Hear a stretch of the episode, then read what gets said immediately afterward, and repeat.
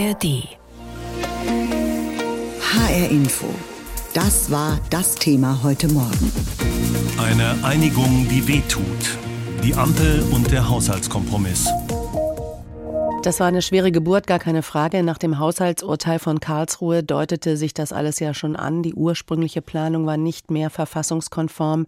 Und weil eben so ein dickes Milliardenloch im Haushalt klaffte, musste man irgendwo sparen. Albrecht von Lucke ist Politikwissenschaftler, Redakteur der Zeitschrift Blätter für deutsche und internationale Politik. Und ich habe ihn heute Morgen gefragt, Sparen und Kürzen, Einhaltung der Schuldenbremse, wie zufrieden sind Sie mit diesem Kompromiss? Naja, zunächst einmal muss man zufrieden sein, dass die Koalition überhaupt einen Kompromiss gefunden hat. Das muss man sich zunächst bewusst machen, denn es sind vier Wochen verstrichen seit dem Urteil des Bundesverfassungsgerichts. Von dem ist die Regierung ersichtlich voll kalt erwischt worden. Sie hat nicht geglaubt, dass es ein so hartes Urteil geben würde und dass man jetzt, ich sage es mal, die Quadratur des Kreises überhaupt geschafft hat.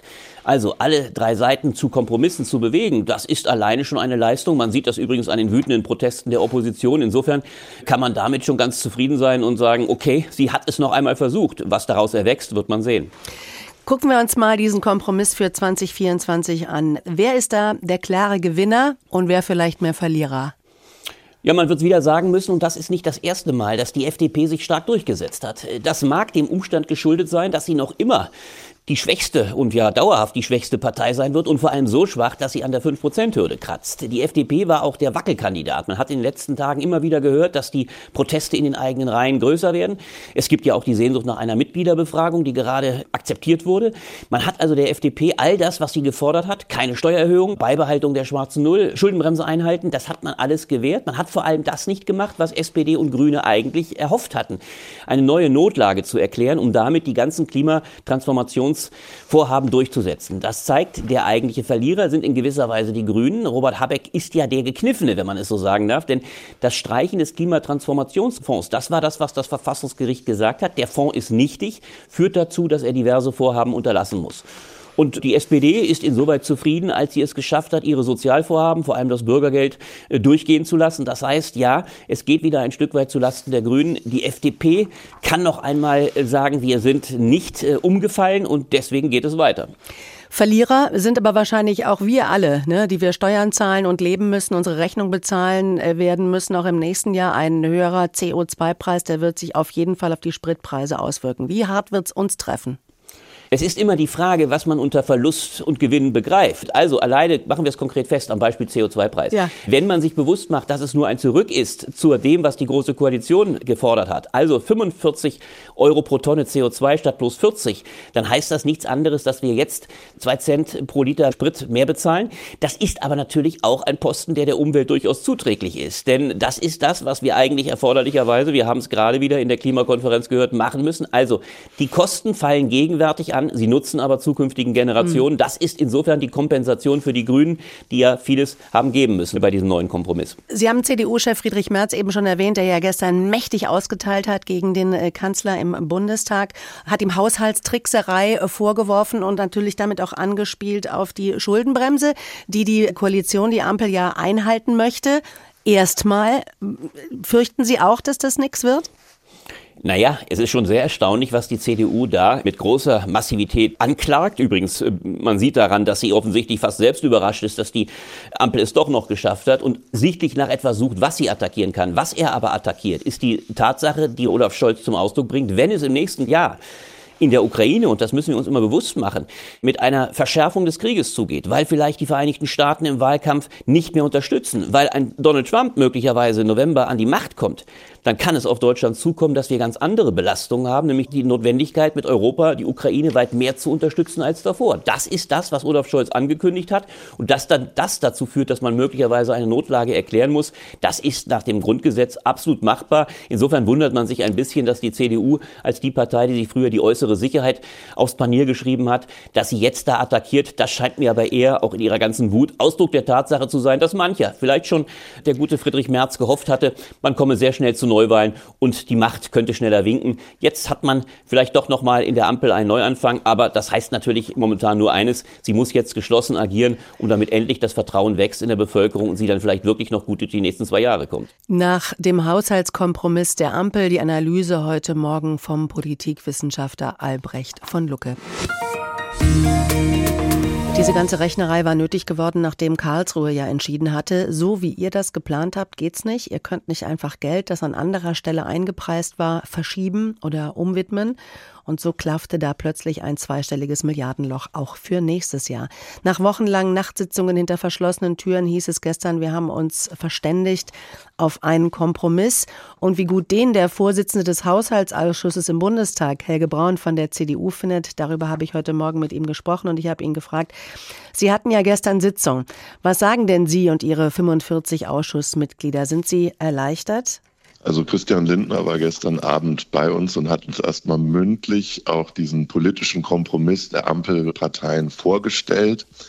Und jetzt herrscht so ein bisschen Ratlosigkeit noch bei den Haushältern, weil viele der Dinge, die da angekündigt sind, die sind auch in der Umsetzung gar nicht so einfach. Auch die Frage, wie sie wirken ist nicht in jedem Fall so einfach zu beurteilen, aber was in jedem Fall klar ist, an vielen Stellen hat die Ampel jetzt nicht gespart, sondern setzt auf Mehreinnahmen und greift deshalb den Bürgerinnen und Bürgern ganz ordentlich in die Tasche. Was meinen Sie da genau? Also es wird ja sowohl eine Plastikabgabe geben, da ist nicht nur die Frage, was wird dadurch alles teurer, sondern auch die Frage, wie setzen wir die eigentlich um, wer muss da wann für was etwas bezahlen, da droht also auch Bürokratie. Und darüber hinaus hat ja nach der Energiekrise die Regierung in den letzten zwei Jahren den Bürgern immer gesagt, wir helfen euch gegen hohe Energiepreise. Und jetzt werden die Energiepreise an vielen Stellen zum neuen Jahr gleich deutlich teurer. Die CO2-Bepreisung steigt, die Gasbesteuerung steigt. Also da müssen sich äh, die Bürger auch darauf einstellen, dass es an der Zapfsäule und wenn es ums Heizen geht, ab dem nächsten Jahr doch deutlich teurer wird. Also muss äh, die Gesellschaft äh, für die Fehler der Ampel hier bezahlen? Ja, dass zum Beispiel wir aus Klimaschutzgründen die CO2-Bepreisung eingeführt haben, ist ein richtiger Schritt. Aber die Idee war ja, wir sagen das lange vorher, weil das nicht das Ziel ist, dass wir den Bürgern mehr Geld aus der Tasche ziehen, sondern dass sie sich langfristig einstellen können und können moderne, sparsame und umweltfreundliche Heizungen einbauen, Elektroautos kaufen. Und wenn ich die Förderungen aber ganz kurzfristig stoppe oder umgedreht ganz kurzfristig die Preise erhöhe, dann kann der Bürger sich nicht darauf einstellen, sondern er ist erstmal einfach nur verpflichtet, mehr Geld zu bezahlen. Aber Herr Braun, jetzt mal ganz ehrlich, welche Chance hatte die Ampel denn? Also beim Bürgergeld zurückziehen, neues Sondervermögen, das man auch mit dem Wort Schulden übersetzen können, aufsetzen, da hätten Sie von der CDU gesagt, das machen wir auf keinen Fall mit. Sind unter dem Gesichtspunkt die neuen Beschlüsse nicht logisch, wenn man auch die Schuldenbremse einhalten will? Also wenn man einen Haushalt hat von etwa 450 Milliarden und einem Loch von 17 Milliarden, dann kann man entweder sagen, das müssen die Bürger jetzt irgendwie zusätzlich bezahlen oder die Alternative ist, wir schauen mal in die Ausgaben rein, wo wir wirklich einfach Geld einsparen können. Und da war, drohte ja schon nach der Regierungserklärung von Olaf Scholz, der gesagt hat, es ist weiter alles notwendig, was wir tun dass nicht wirklich mal geschaut wird, wirklich von den Mitarbeitern in den Ministerien, die sehr stark aufgewachsen sind in den letzten zwei Jahren, bis hin eben zu dem Bürgergeld, wo es gar nicht darum geht, Einschnitte zu machen, aber während der normale Bürger, der arbeiten geht, unter den inflationsbedingten Mehrkosten leidet, wird im Bürgergeld sozusagen die Kostensteigerung voll ausgeglichen. Und das ist etwas, wo wir gesagt haben, darüber hätte man mal reden mhm. können. Aber Sie haben Christian Lindner ja schon erwähnt, der ja gestern bei Ihnen war und der hat doch bestimmt auch gesagt, beim Bürgergeld werden wir schon dafür sorgen, dass die Leute schneller wieder in die Arbeit kommen. Ja, das ist auch ein interessanter Punkt. Schon im Herbst wurde ja gesagt, wir machen jetzt den sogenannten Jobmotor, also wir machen eine Initiative, um im nächsten Jahr mehr Leute aus dem Bürgergeld in Arbeit zu bringen. Schon deshalb ist im Haushalt weniger Geld für Bürgergeld eingestellt worden. Jetzt haben sie gesagt, wir schaffen das noch besser, als wir uns das überlegt haben und schreiben noch mal eine Milliarde weniger fürs Bürgergeld in den Haushalt. Das ist so eine Sache, wenn das aber nicht klappt, muss es natürlich trotzdem ausgegeben werden. Das ist also kein wirkliches Sparen, sondern da rechnet man auch ein bisschen schön, dass man einfach sagt, uns ist jetzt im Zuge dieser Nachtsitzung eingefallen, wir werden noch erfolgreicher sein bei der Arbeitsmarktvermittlung. Ob das wirklich gelingt, da haben Haushalte schon schlechte Erfahrungen gemacht. Herr Braun, zum Schluss noch, wie geht es denn jetzt weiter? Dieses Jahr geht der Haushalt nicht mehr durch Bundesrat und Bundestag. Das schafft man gar nicht. Wir starten also mit einem vorläufigen Haushalt ins neue Jahr. Und dann ist der Kompromiss an den trockenen Tüchern, denn ohne Sie und im Haushaltsausschuss gibt es kein Geld. Ja, also wir hoffen, dass die Bundesregierung jetzt die konkrete Umsetzung dieser politischen Idee in einen Kabinettbeschluss fasst und dass wir dann die konkreten Zahlen und die Gesetzesänderungen, die notwendig sind, noch in diesem Jahr bekommen. Und wir planen dann am 11. Januar die Anhörung zu den ganzen Gesetzen, damit wir auch sicher sind, dass alles verfassungskonform ist. Und dann soll die Haushaltswoche die letzte Januarwoche sein, sodass dann nach dem Bundestag der Bundesrat am 2. Februar den Haushalt beschließen kann. Sagt der Vorsitzende des Haushaltsausschusses im Bundestag, der CDU-Politiker Helge Braun hier in HR Info. Wochenlang hatten die Spitzen von SPD, Grün und FDP darüber nachgedacht und verhandelt. Wie und wo können wir sparen? Denn darum ging es ja vor allem. Nach dem Haushaltsurteil aus Karlsruhe war klar, Geld, mit dem man fest gerechnet hatte, würde fehlen, auch fürs laufende Jahr. Das wurde ja jetzt durch die erneute Aussetzung der Schuldenbremse für 2023 verhindert. Aber fürs nächste Jahr musste man da anders rangehen. Hans-Joachim Viehweger in unserem Berliner Hauptstadtstudio. Die Schuldenbremse will man erstmal einhalten und man will sparen. Nochmal in aller Kürze. Was sind die wichtigsten Stellschrauben? Ja, also ich würde drei Sachen herausstellen. Zum einen eben tatsächlich die Frage, wie es mit der Schuldenbremse weitergeht. Sie wird Grundsatz nicht angetastet. Es bleibt dann so ein gewisses Schlupfloch, insbesondere für die Flutopferhilfen aus dem Jahr 2021. Also zunächst mal bedeutet das, dass die Regierung nur so viele Schulden machen kann, wie das im Rahmen der Schuldenbremse erlaubt ist. Also das sind ja immerhin auch mehr als 20 Milliarden.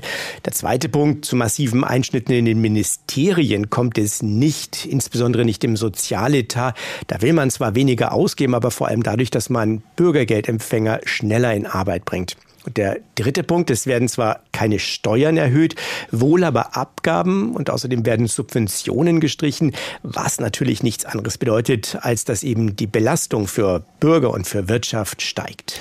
Das ist ja genau die Frage, die wir uns alle stellen. Gestern Abend im ersten hat äh, Scholz ja nochmal den Haushalt verteidigt, auch eben die von Ihnen gerade erwähnten sozialstaatlichen Verbesserungen, wie er sie nannte, dass die nicht angetastet werden, keine Steuererhöhungen. Aber Fakt ist auch, dieser Kompromiss macht unser Leben im nächsten Jahr teurer, oder nicht?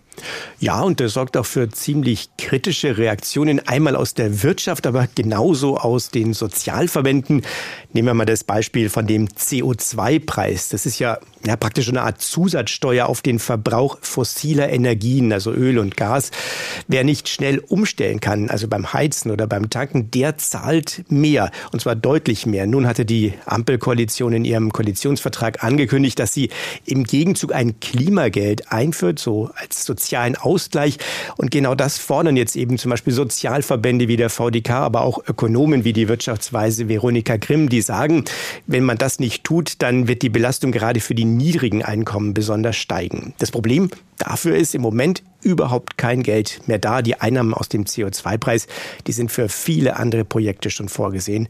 Und wenn man dann noch auf den Strompreis schaut, da schaut besonders die Wirtschaft drauf, weil man gedacht hat, da ist ja eine Hilfe angekündigt im Rahmen dieses Industrietrompreises. Pakets ist kein richtiger Industriestrompreis, aber es war ja doch eine Hilfe.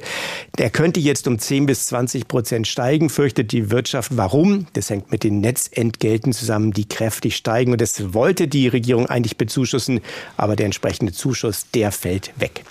Dass die Schuldenbremse fürs nächste Jahr steht, war ja sowas wie die Bedingung von FDP-Finanzminister Christian Lindner, der ja auch gesagt hat, äh, Bürgergeldempfänger muss man schneller in Arbeit bringen. Ist er sowas wie der heimliche Gewinner dieser Verhandlungen? Also formal hat er sich da durchgesetzt, aber es bleibt ja noch so ein Hintertürchen, dass man im Laufe des Jahres noch mal prüfen will, ob vielleicht doch eine Notlage erklärt wird. Das hatte ja auch schon die Union gestern angesprochen und von finanzpolitischer Trickserei gesprochen. Auf der anderen Seite muss die FDP an anderen Stellen wirklich schlucken, wenn ich so sagen kann. Richtige Einsparungen im Haushalt, wie man sie beim Bürgergeld beispielsweise gefordert hat, die gibt's nicht. Und die höheren Belastungen der Wirtschaft, die dürften der FDP nicht so richtig schmecken. Mhm. Allerdings auch das Wirtschaftsministerium muss doch einige einiges einstecken, weil doch einige Investitionen, die aus dem Klima- und Transformationsfonds geplant waren, die werden gekürzt. Nach der Einigung der Ampel in Sachen Haushalt 2024 aus Berlin waren das Informationen heute Morgen von Hans-Joachim Viehweger. HR Info, das Thema. Diesen Podcast finden Sie auch in der ARD Audiothek. Die Spitzen der Ampel hatten gut zu tun gehabt in den letzten Tagen und Wochen. Alfred Schmidt in unserem Hauptstadtstudio hat mal für uns den gestrigen Tag des Kanzlers nachgezeichnet. Es war ein langer Tag für den Kanzler und alle, die mit ihm gearbeitet hatten am Haushaltskompromiss. Pünktlich um 12 Uhr mittags, wie angekündigt, trat Olaf Scholz vor die Mikrofone im Kanzleramt. Links und rechts neben sich Vizekanzler Robert Habeck von den Grünen und Bundesfinanzminister Christian Lindner, FDP.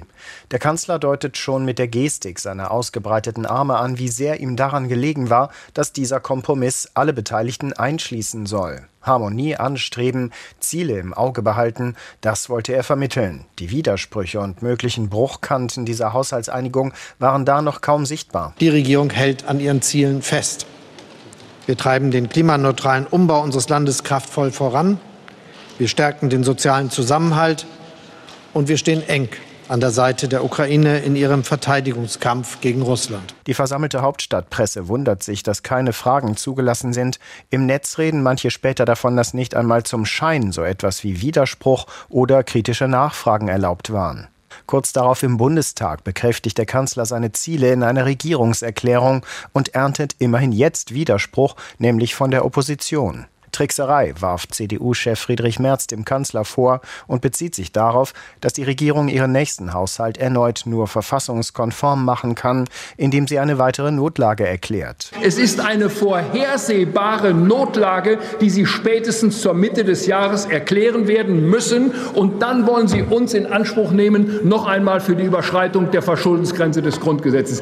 Diesen Trick lassen wir Ihnen nicht durchgehen. Am frühen Abend kommt Scholz dann in direkte Konfrontation mit kritischen Fragen.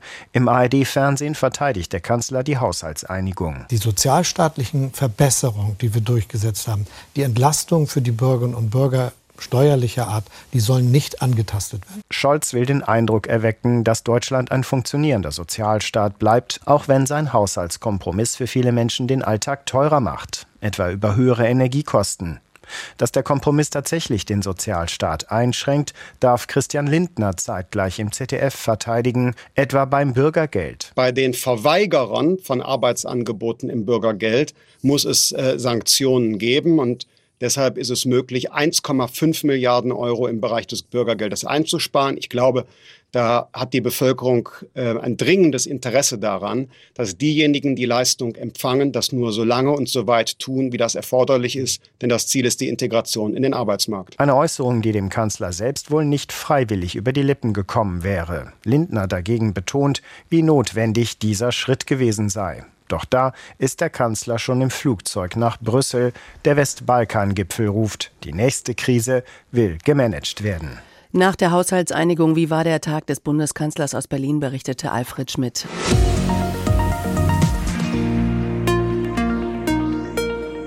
Gestern kam der Durchbruch im wochenlangen Haushaltsstreit. Die Ampelkoalition hat sich geeinigt. Die Schuldenbremse wird vorerst nicht ausgesetzt. Stattdessen müssen wir sparen. Der CO2-Preis wird erhöht auf 45 Euro pro Tonne. Tanken und Heizen wird teurer und bei Strom sieht das Vergleichsportal Check24 eine Zusatzbelastung von etwa 20 Euro pro Jahr, wenn ein Haushalt um die 20.000 Kilowattstunden verbraucht. Wirtschaftsexperten kritisieren, dass der Sozialausgleich fehlt. HR Info Medienschau. Wie die Journalistinnen und Journalisten heute auf die Haushaltseinigung blicken, das wollen wir jetzt erfragen von Isabel Reifenrath, die ist jetzt bei mir im Studio. Was kritisieren die Kollegen denn am häufigsten? Ja, vor allem die Kommunikation. Die Bild-Zeitung wirft Bundesfinanzminister Christian Lindner vor, sein Wort gebrochen zu haben, aber nicht öffentlich dazu zu stehen, weil es jetzt eben doch Steuererhöhungen geben wird. Flugbenzin und Agrardiesel werden ja höher besteuert. Insgesamt sieht Peter Tiede von der Bild nur Flickenschusterei und er glaubt nicht, dass diese Flicken überhaupt lange halten werden. Auch Christine Becker für den SWR im ARD Hauptstadtstudio kritisiert, dass bei der Pressekonferenz von Scholz, Lindner und Habeck gestern noch ganz viele Fragen offen geblieben sind und auch die Einhaltung der Schuldenbremse noch so ein Hintertürchen bekommen hat. Wie das nun wirklich werden soll mit der Schuldenbremse nächstes Jahr, das blickt jede der drei Ampelparteien schon wieder nach eigenem Gusto aus. Die Kommunikation bleibt verwirrend. Und am meisten stört mich, dass der Kanzler das Wichtigste nicht laut ausspricht. Sorry, es wird wohl für alle teurer. Allen voran beim Tanken, Heizen und beim Strom. Der CO2-Preis steigt mehr als erwartet, wichtige Zuschüsse und die Preisbremsen fallen weg. Dabei war der Strompreis schon dieses Jahr auf Rekordhöhe. Also keine guten Aussichten, gerade auch für Menschen, die wenig haben. Ja, das ist auch ein wesentlicher Kritikpunkt, dass diese Einsparungen vor allem die treffen, die wenig haben und wichtige Investitionen ausbleiben. Gibt es Kolleginnen und Kollegen, die sich gewünscht hätten, dass die Schuldenbremse gelockert wird? Nicht wenige. Jörg Münchenberg vom Deutschlandfunk ist sich auch sicher, dass im kommenden Jahr wieder darüber gestritten wird. Allein schon, weil die Wirtschaftsaussichten schlecht sind. Der Zeitautor Marc Schieritz meint, die geplanten Einsparungen wären gar nicht nötig. Das Bundesverfassungsgericht habe ja nicht geurteilt, dass Deutschland zu viele Schulden aufnehmen will, sondern nur, dass die Regierung das richtig begründen muss. Und nun gäbe es eine politische Einigung, aber das sei keine sachliche. Und die Bürger hätten hätten seiner Meinung nach eigentlich was anderes gebraucht, nämlich ein klares Signal, dass auch langfristig in die Zukunft investiert wird. Er ist auch nicht mehr überzeugt von der Ampelregierung, glaubt, die unterschiedlichen Ideologien lassen sich nicht miteinander vereinen. Und das ist ganz interessant, da gehen die Meinungen der Journalisten nämlich auseinander. Die einen glauben, jetzt nach der Haushaltseinigung, sie werden es auf jeden Fall bis zum Ende der Legislaturperiode schaffen, zusammenzubleiben. Und andere sagen jetzt auf gar keinen Fall, sie beschwören den Bruch vorher. Okay, also wird zwischen den Ampelparteien unterschieden, wer jetzt bei der Einigung am besten abschneidet? Bei der Bild kriegt eben FDP-Chef Lindner sein Fett weg, aber beim Redaktionsnetzwerk Deutschland wird er als Gewinner gesehen. Vor allem auf ihn sei Rücksicht genommen worden. Wegen ihm werde die Schuldenbremse überhaupt eingehalten. Die Frankfurter Neue Presse schreibt, der Kanzler sei verschwurbelt geblieben wie immer. Und weil keiner öffentlich darlegen will, wer in welchen Fragen nachgegeben hat, ja, gibt es eben auch da irgendwie keine klare Schuldzusage. Im Münchner Merkur heißt es, die Koalitionäre eint nur noch eine Sache und nämlich die Angst vor dem Wähler. Und hier wird Scholz als größter Verlierer gesehen. Nie sah einem Kanzler so viel Ablehnung entgegengeschlagen. Und sein Versprechen im großen Stil abzuschieben, müsse er auch noch einkassieren, weil die Grünen es sich anders überlegt hätten. Da wird auf das Rückführungsverbesserungsgesetz angespielt. Da gab es nämlich gestern erste Berichte dazu, dass die Grünen das blockieren werden. Also Lob für die Ampelregierung gibt es von keinem Kollegen. Sparen, Umschichten, Einnahmeerhöhungen, Kernpunkte. Für den Etat 2024. Das Haushaltsloch scheint erstmal geschlossen. Dazu heute Morgen die HR Info Medienschau mit Isabel Reifenrath. Diesen Podcast finden Sie auch in der ARD Audiothek.